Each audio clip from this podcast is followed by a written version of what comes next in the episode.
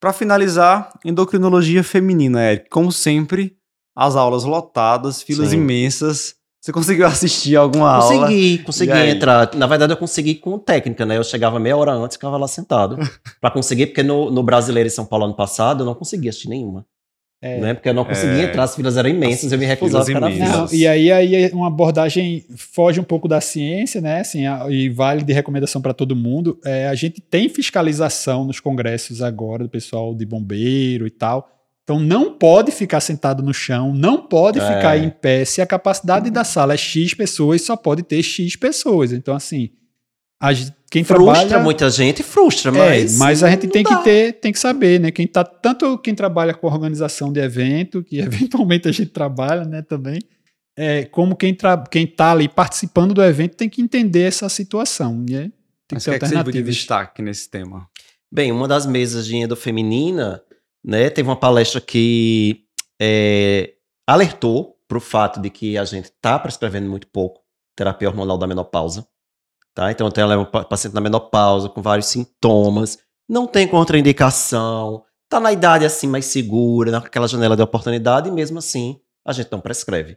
Né? E isso falando diretamente do, né? nem às vezes porque a paciente não quer, às vezes pelo próprio profissional não quer. Então a taxa de prescrição é muito baixa. Então ficou o alerta na mesa para a gente prescrever mais.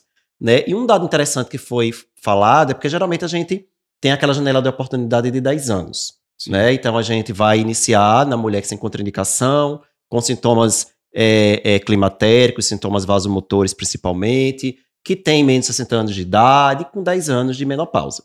Mas se chegar uma paciente para a gente, rígida, bem, sem comorbidades, sei lá, tem 62 anos, 61 ou tem 12 anos de menopausa.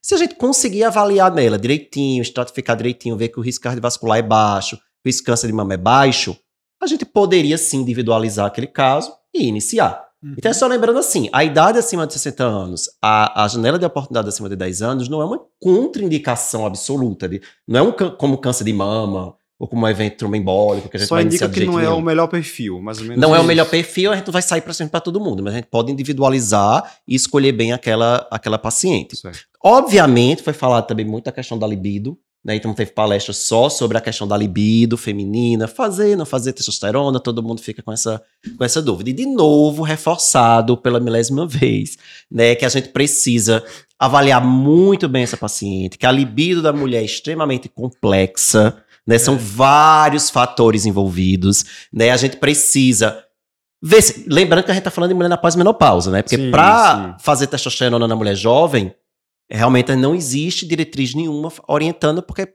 tem muito pouco trabalho. A maioria dos trabalhos foram com mulheres na pós-menopausa. Mas chegou a mulher pós-menopausa, tem que otimizar a terapia hormonal da menopausa, fazer estrógeno, com ou sem progesterona, dependendo do caso.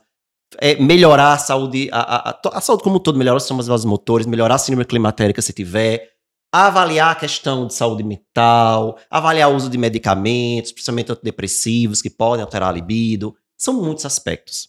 E apenas aquela paciente que você mexeu, já ajeitou, já organizou ela toda, tá tudo bem, o relacionamento dela tá bem também, porque até isso Acho interfere, que é. e que não depende da é gente. Essa.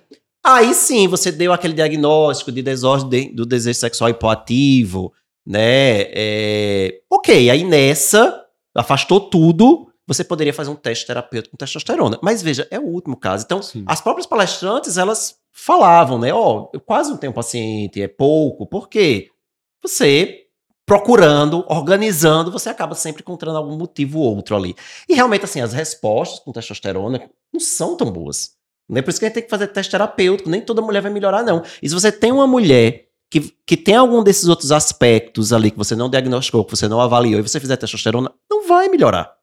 Né? Porque tem um outro problema ali que você não atuou. Só vai gerar mais frustração. Vai, só vai gerar mais frustração, porque às vezes colocar, não, a culpa é do hormônio, vamos fazer o hormônio Sim. que vai resolver. E não Sim. vai resolver. A, além de tudo, a gente não tem preparação aqui no Brasil, tem que fazer 10% da dose masculina. E o que seria 10% da dose masculina aqui no Brasil? A gente não tem essa preparação. Aí teria que manipular. manipular mais um risco. Mais né? um risco. Então, assim, é. é aquele último, último caso, lembrando se for fazer teste terapêutico. Então, de novo, foi bem martelado isso lá na, na, nas palestras.